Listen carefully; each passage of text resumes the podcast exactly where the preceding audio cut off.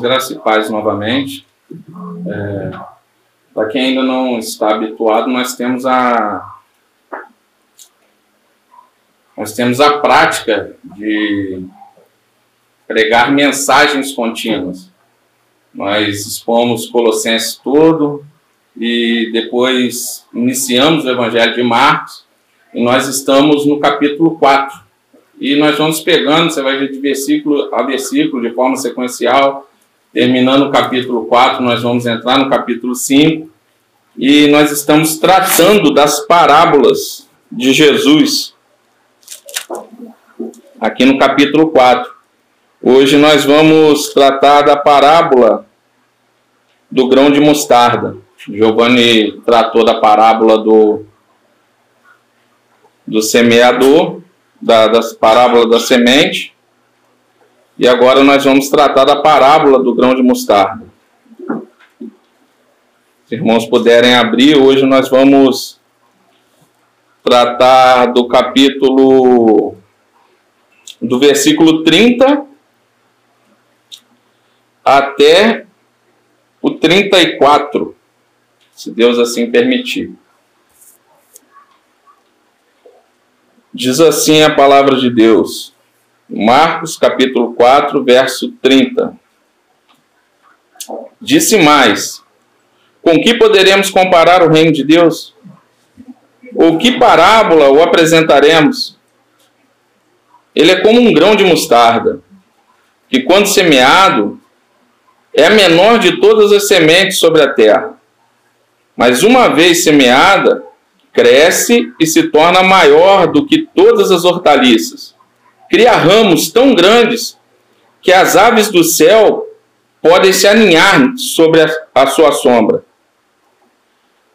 E com muitas parábolas semelhantes, Jesus lhes expunha a palavra, conforme podiam compreendê-la. E sem parábolas, não lhes faltava, não, não lhes falava. Tudo, porém, explicava em particular aos seus próprios discípulos. Até aqui. Nós vemos aqui, Jesus ele inicia no capítulo 4 vários ensinamentos através dessas parábolas. E aqui ele começa a ilustrar, ele fala da semente, do semeador, que ele começa a ilustrar o reino de Deus. E o interessante aqui é que Jesus ele inicia com duas perguntas. Veja o verso 30. Com que poderemos comparar o reino de Deus? Ou com que parábola o apresentaremos?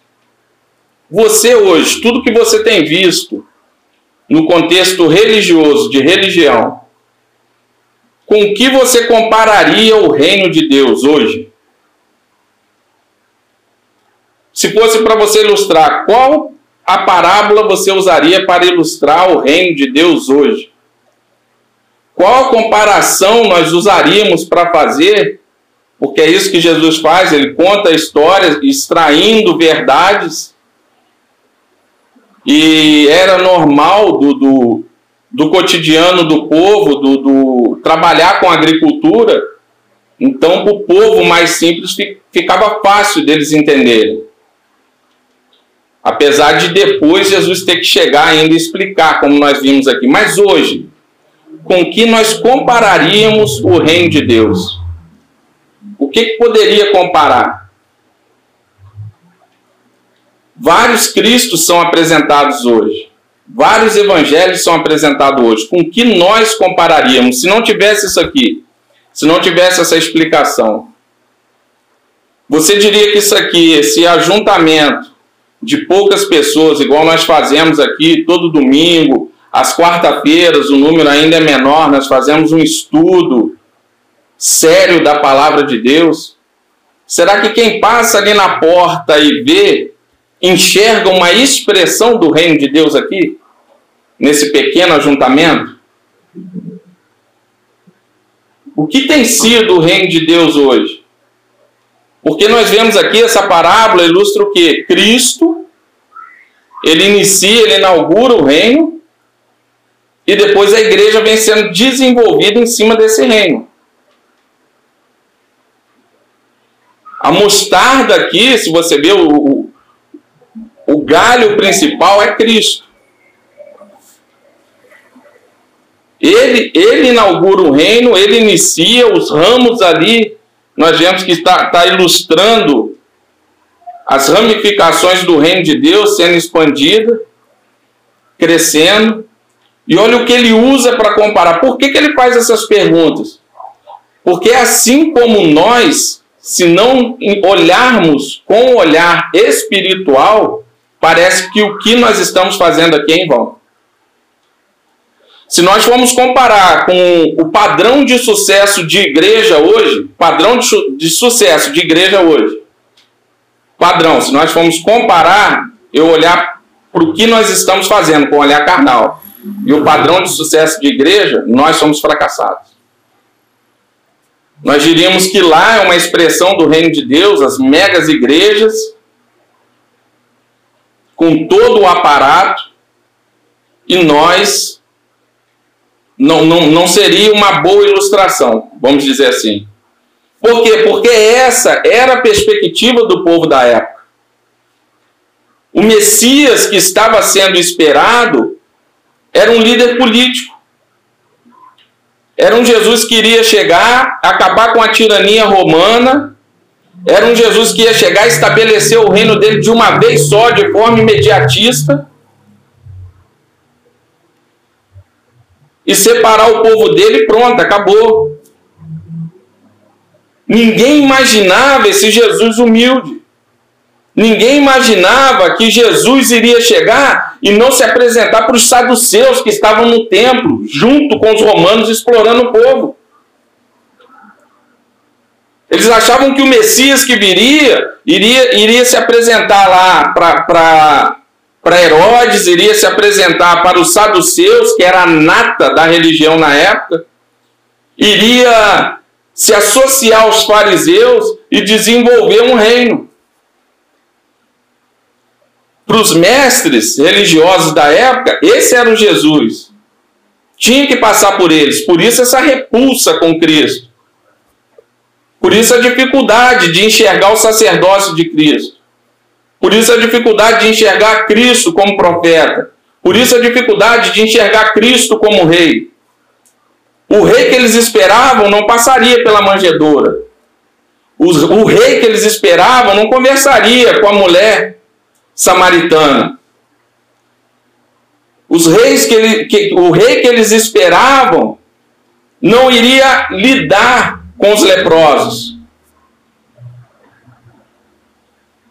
Eles esperavam algo magnífico, eles esperavam algo grande. A perspectiva era essa.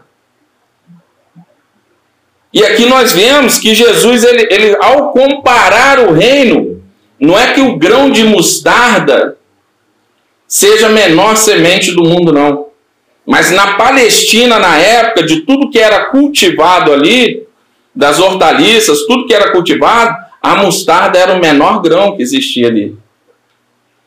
E Jesus, para fechar essa sequência de parábola, depois dele falar do semeador, depois dele falar do solo, ele pega e para fazer a moldura, para fechar esse quadro de parábola e juntar tudo, ele faz a comparação do reino. Ele fecha ilustrando o reino, porque, porque as pessoas também estavam confusas. Ele mostra que o reino não é naquela perspectiva deles. Ele mostra que o reino ia começar pequeno. Ele mostra que o reino ia crescer gradativamente, mas de forma sólida, sem agrotóxico. Ele mostra que esse reino, para crescer, não depende de mim nem de você. Nós somos só o semeador que passa e joga a semente, vai jogando a semente, e ela cai. E como o Giovanni pregou semana passada, enquanto o semeador dorme, ela cresce. Por quê? Porque é o Espírito Santo quem dá o crescimento. A igreja que nós estamos plantando aqui, a minha obrigação é ser fiel a essa palavra. Eu não tenho que colocar showzinho aqui na frente, eu não tenho que colocar um louvor que te agrade, eu não tenho que massagear o teu ego para você voltar. Não, tenho que ser fiel às escrituras. E se você enxergou o evangelho, se você está do lado de dentro do reino como esses discípulos, você vai voltar domingo após domingo. Não é necessário que eu fique aqui no final do culto fazendo aquele apelo apelativo, servindo Jesus como um saco de laranja podre que ninguém quer. Mas você tem que vir aceitar Jesus, porque senão ele vai ficar triste. Você tem que vir aceitar Jesus porque ele é um coitadinho, ele morreu por você. É dessa forma que tem sido apresentado Cristo para atrair pessoas para a igreja. Aí a igreja fica lotada de falsos crentes. Por quê? Porque tem meios para a gente fazer isso aqui. Tem meios para a gente inchar. Tem meios. Existe o agrotóxico. Se a gente começar a fazer o que dá certo em detrimento do que é certo, a gente enche, cresce, leva um monte para o inferno. Porque para o céu não entra. Ele é a porta. É ele quem é o tronco. Se não tiver nele, se não for do jeito dele, não adianta. E aqui ele faz essa comparação com essa semente pequena, já sendo subversivo, desconstruindo tudo aquilo que estava na cabeça da multidão, dos líderes e até dos próprios discípulos. E você vê que o grão de mostarda, o pé de mostarda negra que eles estavam comparando, é a menor semente cultivada na Palestina. A folhagem dela era usada como verdura. A semente dela era usada como condimento para dar tempero e ela possuía eh, benefícios medicinais. Então, no reino de Deus, tudo se aproveita. Você tem que estar sendo bem alimentado nessa árvore, com essa verdura. A sua vida tem que estar tomando tempero, porque Jesus tempera na medida certa a nossa vida. E há benefícios medicinais. Em Cristo nós temos que ser sarados. Em Cristo nós temos que ser purificados. Em Cristo nós temos que dar fruto e bom fruto, porque quem está nele dá fruto. Essa, essa é a comparação que Jesus faz com o reino de Deus. Não era uma árvore no sentido real, a, a mostarda, mas ela crescia no máximo até 5 metros. Se você estudar, você vai ver alguém falando de 3 metros e meio, 4 metros e meio. Ela crescia no máximo até 5 metros, mas os galhos dela eram longos. Os galhos dela é longo de forma que a gente consegue encontrar abrigo. De forma que até as aves do campo encontram abrigo. É fácil você ver se você está ouvindo uma mensagem que te restaura, que te limpa, que te guarda, que te fortalece para você continuar firme na caminhada.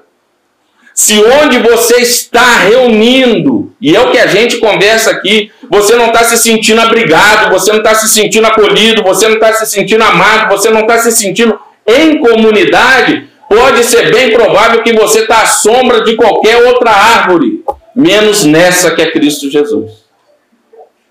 Porque Ele é abrigo, Ele é conforto, Ele é consolo no momento de angústia. E nele não há falta de nada. Com ele nós não precisamos de mais nada. Deixe a sua vida girar em torno de Cristo.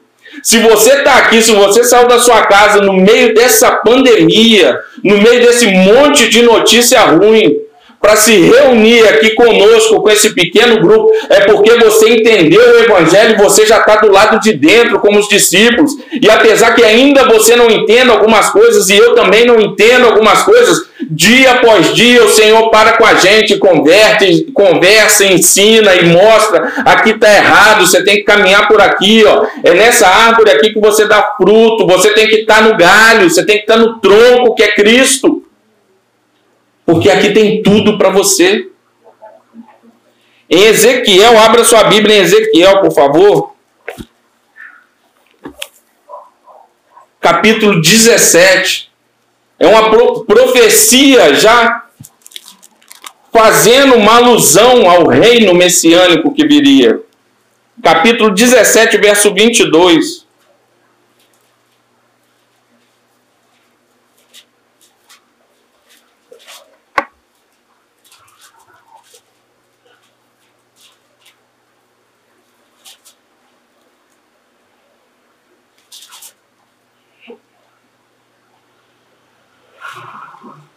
Assim diz o Senhor Deus: também eu pagarei a ponta, pegarei a ponta mais alta de um cedro e plantarei do principal dos seus ramos, cortarei o renovo mais tenro, e eu mesmo plantarei sobre o monte alto e sublime. No monte alto de Israel plantarei ele. Plantarei, ele produzirá ramos dará frutos e se tornará um cedro excelente. Olha o que, que tem para nós. Debaixo dele viverão pássaros de todo tipo, à sombra dos seus ramos se aninharão as aves de todas as espécies, todas as árvores do campo, todas as árvores do campo saberão que eu, o Senhor, derrubo a árvore alta e elevo abaixo seco a árvore verde e faço reverdecer a seca. Eu, Senhor, falei e eu o cumprirei. Então, em Cristo nós temos alimento. Em Cristo nós estamos guardados. Quando nós estamos nesse reino, nós estamos guardados, nós estamos blindados. Por quê? A nossa perspectiva muda. Não é mais o hoje, não é mais o hoje, não é mais o agora, não é a situação que você está enfrentando. Seu olhar tem que estar tá no que é eterno. Seu olhar tem que estar tá no que é palpável. E o que passa a ser palpável pela fé é o que vir, é o espiritual. Porque ao decorrer da vida, a gente vai vendo que tudo que a gente vai achando que é sólido aqui vai escorregando pelas mãos. A saúde vai indo embora. A gente achava uns tempos atrás que era eterno. A riqueza, às vezes, a gente perde. A casa a gente tem hoje, não sabe se tem amanhã. O emprego a gente tem hoje, não sabe se tem amanhã. Então, o que passa a ser sólido quando você está do lado de dentro do reino de Deus é o que há de vir. É o que Cristo prometeu. E o que ele promete, ele cumpre, porque ele não é homem como eu e como você. E nós fomos inseridos nesse reino por misericórdia e por graça da parte de Cristo Jesus.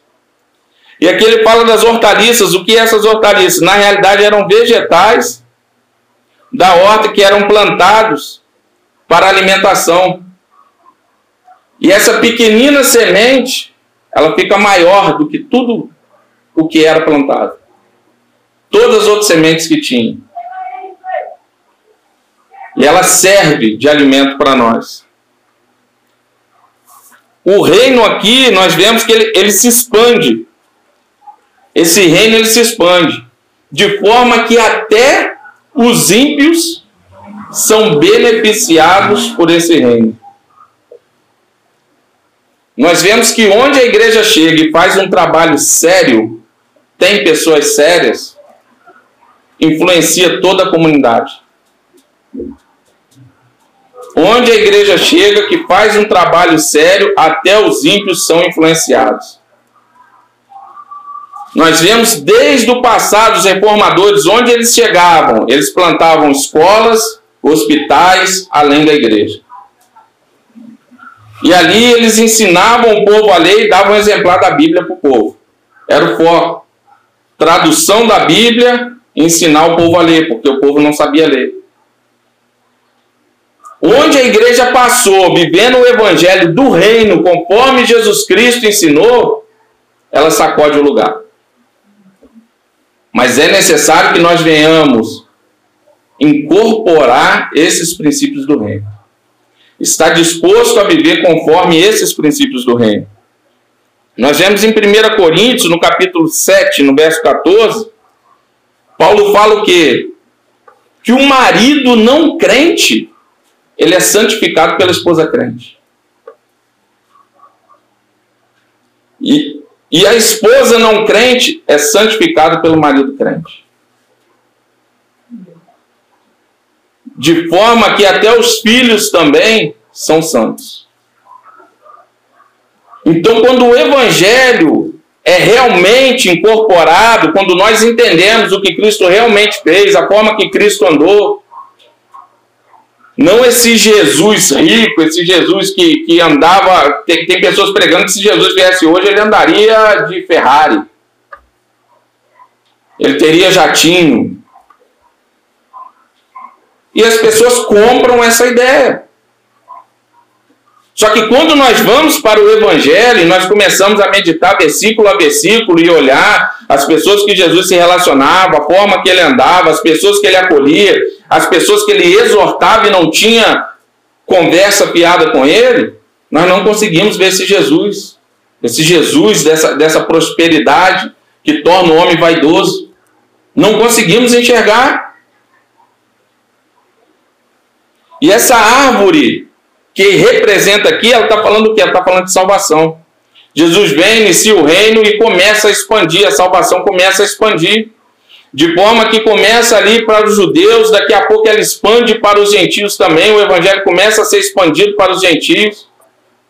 E não parou até hoje, irmão.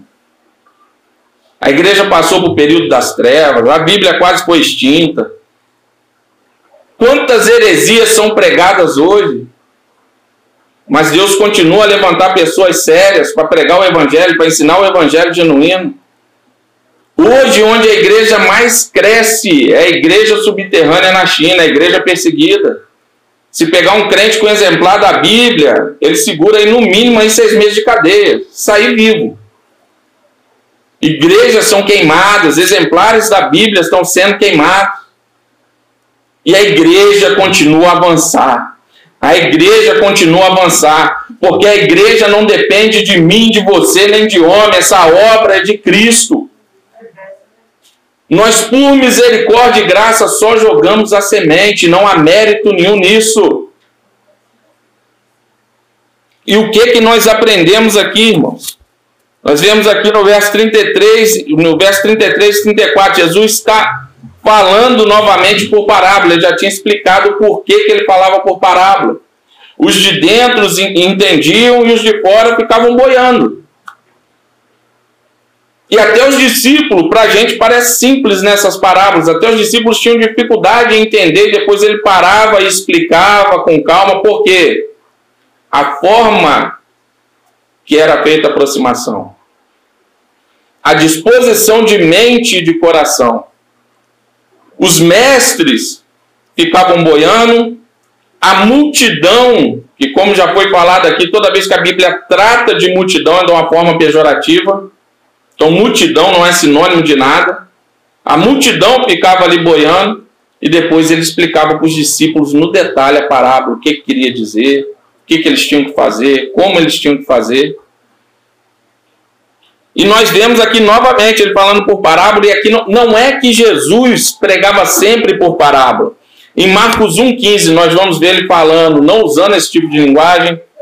Em Marcos 8,34, nós vamos ver ele falando sem fazer uso desse tipo de linguagem. Em Marcos 9,1, nós vamos ver ele falando sem fazer esse tipo de linguagem. Mas aqui, nesse dia, nesse momento que Marcos está relatando, ele só falou por parábolas. Por isso que ele fala que ele só estava falando somente por parábolas, mas não é que toda a pregação de Jesus era através de parábolas. Então os discípulos recebiam os ensinamentos em particular porque sinceridade na aproximação. Havia equívocos, havia pensamento errado, havia, mas havia sinceridade na aproximação. Agora o restante não, havia muitos especuladores, tinha outro que estava por causa do pão, só queria comer o pão e ir embora com a barriga cheia. Outros estavam esperando um vacilo de Jesus para entregar ele para os romanos. Então aqui há essa seleção. E se você, irmão, está entendendo o Evangelho, se você teve essa experiência com Cristo, glorifica a Deus. É porque nós estamos do lado de dentro desse reino. Quantas pessoas têm ouvido, ouvido, ouvido, ouvido falar de Jesus Cristo e estão inertes e não conseguem andar, e não conseguem caminhar, não conseguem tirar uma hora para reunir em comunidade para estar aqui adorando o nome de Cristo, para estar aqui expressando a sua gratidão a Cristo. Então, se nós entendemos, não é porque nós somos bons, não. Porque Deus, por misericórdia e graça, nos separou, nos chamou para andar com Ele, assim como esses homens aqui. assim como esses discípulos. E nós somos o que? Nós somos uma expressão desse reino. Nós somos uma expressão do reino de Deus. E se você está do lado de dentro, é necessário ter o entendimento de que esse reino tem um rei. Esse reino tem um rei. Essa semente mesmo que nós estamos usufruindo aqui, que é a plantação dessa igreja, ela não começou comigo. E corre disso, igreja que tem nome, igreja do fulano de tal. Por favor, quando vocês convidarem as pessoas para virem aqui, ou vocês é, é, forem vir cá, eu vou lá na igreja do Hélio, eu vou lá na igreja do Giovanni. Não. Pelo amor de Deus, irmão, isso aqui é essa obra de Cristo. A igreja de Jesus Cristo. Foi ele quem pagou o preço. Por misericórdia e graça, nós estamos aqui na frente como co-pastor servindo os irmãos. O pastor de vocês é Cristo. Nós discipulamos e ensinamos vocês para seguir Cristo. Porque nós estamos ao lado de vocês. Nós não estamos na frente, nós não somos maiores, nós não queremos aparecer mais do que vocês. Eu vou ficar feliz quando tiver mais gente para dividir aqui, ó, o púlpito com a gente. Para que eu, Giovanni, possa ficar mais sentado e ouvir e aprender também. Esse é o objetivo. Então trabalhe, se, se vocês estão do lado de dentro, deem valor a isso. Invistam, invistam no, na, na vida espiritual de vocês. A gente quer investir em tanta coisa, a gente quer empreender em tanta coisa. Empreendam na vida espiritual. Como? Leiam a Bíblia. Sistematicamente. Leiam a Bíblia. Porque, infelizmente, hoje parece que está surgindo muito mais lobo do que pastor. Lê a Bíblia, para que na hora que eu acabar de pregar aqui, você me confronte, irmão, você falou isso, é isso mesmo? Aqui diz assim, assim, assim, como que é isso? Porque nós temos esse espaço. Então nós não podemos ser enganados. Essa semente que está sendo plantada aqui, é, ela é para render no espiritual. Ela é para render no que realmente importa. Se você levar um tombo aí, se você abrir um negócio e quebrar, prejuízo é de menos, irmão. Agora, na sua vida espiritual, você levar um golpe, você ser enganado por um charlatão, você ser pisoteado por um charlatão, é duro. É duro. Mas infelizmente o povo está terceirizando essa parte espiritual de leitura da palavra. Irmãos, o pastor da casa de vocês é vocês. Eu conversei isso com o irmão lá no serviço. Cuidem da família de vocês, pastoreiem a família de vocês, nós homens. Invista nesse reino, nós já estamos do lado de dentro, agora nós temos opção de escolha. Antes a gente andava só em pecado, a gente estava caído, agora não. Agora eu posso escolher, eu vou ler a Bíblia ou eu vou ver uma série. Lê a Bíblia. Entenda mais desse Deus que te salvou. Cresça nesse reino. Seja um ramo que está ligado ali no tronco e vai esticando. Seja abrigo para as pessoas que estão tá lá fora. Seja alimento para aquele que está faminto. Seja amor para aquele que está sendo odiado e só recebeu ódio na vida.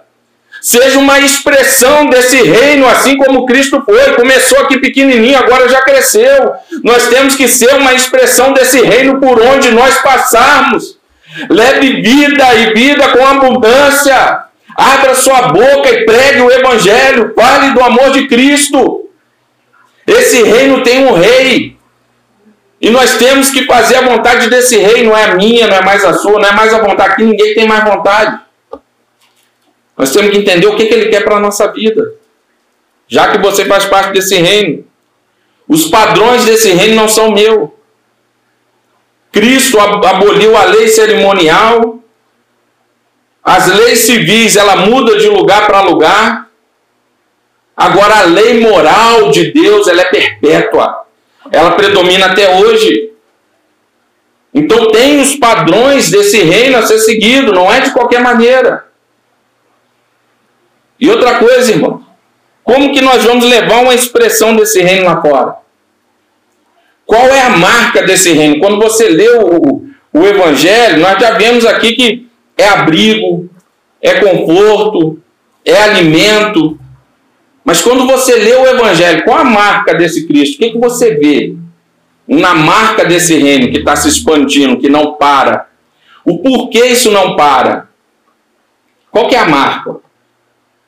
Qual a marca que você vê quando você olha para uma igreja e fala, essa igreja aqui é. O que, que você vê? Você vê pela forma que, a, que as pessoas sapateiam, você vê pela oratória ou eloquência do pregador, você vê pelas pessoas que são é, é, é, underground, pô, essa igreja acolhe todo mundo, tem, tem homossexual, tem tem pessoas que, que são de esquerda, tem pessoas que são de direita, todo mundo convivendo bem, bacana. O que, que, que é que você olha? Qual a marca desse reino para você? O que, que Cristo vem deixando nas pegadas dele, do Evangelho? O que, que você enxerga?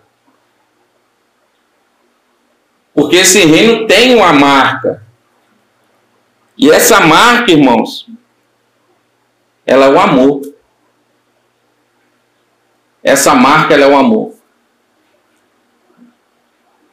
E começa nós amando o próximo como a nós mesmos. Nós temos que amar o próximo como a nós mesmos. Só que Jesus depois ele ressignifica isso. Ele vem lá em João, no capítulo 15, verso 12 e 13, se você quiser conferir, ele já começa a falar para nós amarmos uns aos outros como ele nos amou. Essa é a marca do reino. Nós amarmos uns aos outros como ele nos amou.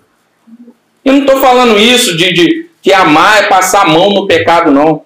Às vezes amar é você amar tanto que você anda com o irmão, você tira do seu tempo para conviver mais com o irmão, para você criar intimidade, para você colocar o dedo onde está errado, por amor. Que não adianta eu chegar aqui e querer falar, ah, você está todo errado, você tem que fazer isso, isso, que isso? Eu não sei a sua dor, eu não sei qual a procedência desse erro, eu não sei de onde que partiu esse pecado. Você não tem nem intimidade para se abrir comigo e dizer que você está precisando de ajuda, de oração. Às vezes tem lugar que você não tem nem intimidade para chegar para o cara e falar assim: hoje eu não estou bem. Essa semana eu não consegui orar nem ler a Bíblia. Essa semana eu só estou pensando besteira. Não pode. Você tem que parecer um super crente o tempo todo. E nós sabemos que não é assim. Irmão, santidade que atrai, que atrai atenção para a pessoa, estou correndo. Esse camarada parece ser o santo homem. Vai andar junto com, com o camarada. Vai andar junto, anda junto. Vê como que ele trata a esposa, como que trata o filho, como que cuida da esposa, como que ele trata as finanças dele. Vai andar junto para você ver. A santidade que atrai a atenção para si corre dela. Então não estou falando de passar a mão em pecado, não, mas até de ver, de andar junto com o irmão, para quê? Para nós irmos afiando um ao outro. Mas tem que ter amor tem que destinar tempo. Tem que abrir mão da nossa moeda mais valiosa, que é o tempo, para andar junto, para estar junto, para entender do que, que o irmão está precisando, quais são as crises dele. E eu tenho falado sistematicamente isso aqui. Por quê? Porque nós temos que desenvolver essa palavra. Ah, esse cara é. Não. Eu estou na mesma luta que você, nas mesmas aflições sendo aperfeiçoado. Só que eu sei onde é o padrão. O padrão é esse aqui. E o padrão não foi estabelecido por mim. E cada dia eu tenho que matar a mim mesmo para tentar viver isso aqui, para crescer um pouco mais nisso aqui, para os ramos ir esticando, para as pessoas olharem e falar: pô, esse camarada entendeu o evangelho, esse cara ama. Esse camarada ele abre mão do tempo dele que é precioso para cuidar das pessoas. O que mais nós falamos hoje é assim: ah, eu não tenho tempo. Sabe o que você está dizendo para mim? Você é tão egoísta que você gasta todo o seu tempo com você mesmo e mais ninguém além do seu umbigo. Quando você diz que não tem tempo. Todos nós temos tempo. Todos nós temos tempo para socorrer alguém. Todos nós temos tempo para pregar o evangelho para alguém. Todos nós temos tempo para amar alguém. E eu já falei aqui, não precisa se amar todo mundo de uma vez só, não. Escolhe um. Eu quero conhecer mais esse irmão. Eu quero conhecer mais essa irmã. Eu quero entender qual é o problema dessa irmã. Eu quero entender qual é o problema desse irmão. Eu quero entender por que esse irmão tropeça sempre na mesma coisa e ele não consegue crescer. E quando eu entender, eu não vou julgar ele, não. Eu vou colocar o ombro do lado e ajudar a carregar ele para ele passar por esse buraco e à frente. Então nós temos que amar uns aos outros como Cristo nos amou. Assim as pessoas vão nos conhecer, assim as pessoas vão entender quem está dentro e quem está fora. Olha o que diz em 1 João, capítulo 7 e 8. Amados, amemos uns aos outros, porque o amor procede de Deus. Todo aquele que ama é nascido de Deus e conhece a Deus. Quem não ama, não conhece a Deus, pois Deus é amor. O que eu estou falando aqui não é algo subjetivo que você possa praticar ou não. A autenticidade para mostrar que você está dentro, que você entendeu o evangelho, que você está no reino, é amar. E pelo amor de Deus, se você não está amando ninguém esse ponto, se a dor do outro ainda não te incomoda, ore.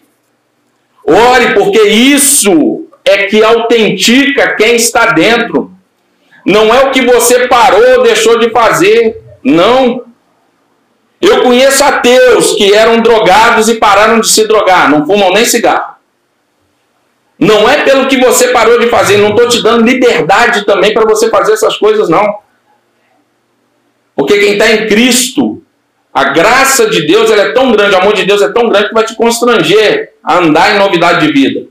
Não para ser salvo, mas porque você foi salvo.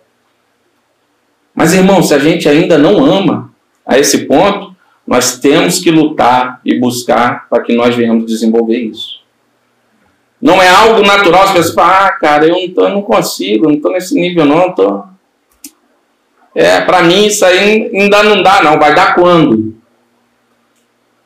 Nós vamos ser indiferentes até quando? Até quando nós vamos ser indiferentes?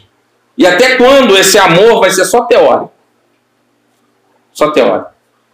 Então não é o quanto eu sei de teologia, não é o quanto você sabe de teologia, não é o quanto você parece crente, a autenticidade de quem realmente é crente é o quanto nós vamos nos amar. É o quanto nós vamos amar uns aos outros. Então não é quantas línguas você fala, quantos dons espirituais você tem, quantas mensagens você já pregou, quantos seguidores você tem na internet. O padrão é o quanto nós nos amamos. O padrão é o quanto nós estamos dispostos a dar a vida um pelo outro. O padrão é o quanto nós estamos dispostos a tolerar a diferença uns dos outros. O padrão é o quanto nós estamos dispostos a mostrar, isso aqui são doutrinas essenciais, nisso aqui nós não podemos discordar. Mas isso aqui é secundário, isso aqui é liberdade, meu irmão. E em tudo, como diz Agostinho, que haja amor. Que haja amor. Aí as pessoas vão olhar para nós e falar: não, esse pessoal é diferente. Ali tem Cristo. Essa pessoa resplandece Jesus. Essa pessoa entendeu quem é o Evangelho. E o próprio Cristo traz esse padrão e João traz para cá. Todo mundo conhece João 3,16? Todo mundo sabe de cor, né? Deus amou o mundo de tal maneira que deu seu Filho unigênito. Sabemos de quando. E 1 João 3,16, o que, que diz? É o mesmo escritor, alguém sabe? Vamos finalizar com isso aí, por favor. 1 João 3,16.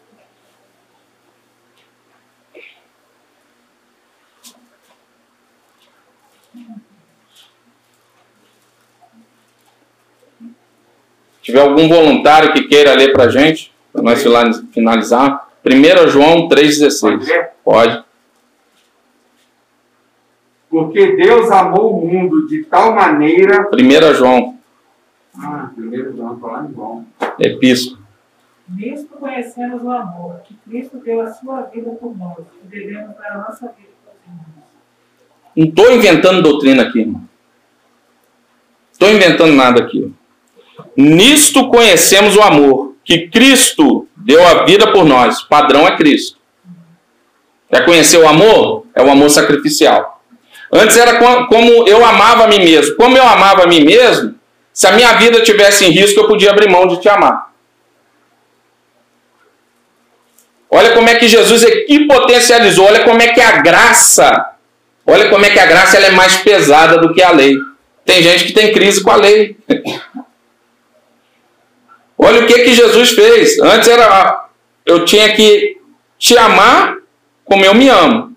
Então se a minha vida está em risco, eu podia abrir mão de te amar. Agora olha isso aqui. Portanto, também devemos dar a nossa vida pelos irmãos. Amém? Amém. Vamos trabalhar para isso aí? Vamos praticar na, na, na segunda-feira? E olha começa na segunda. Começa na segunda, você viu, né? Então tá todo mundo disposto a praticar na segunda?